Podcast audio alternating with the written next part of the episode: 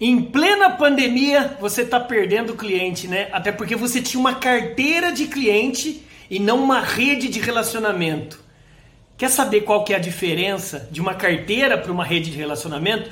Eu já te explico. Carteira de cliente é algo que está estático aí no seu CRM, aí no seu controle. Você tem todos os dados do cliente, você pode ter um milhão de e-mails, um milhão de leads, um milhão de prospects aí na sua carteira, mas são mortos, entre aspas. Rede de relacionamento é aqueles que você tem temperatura morna e quente, direto, você se relaciona.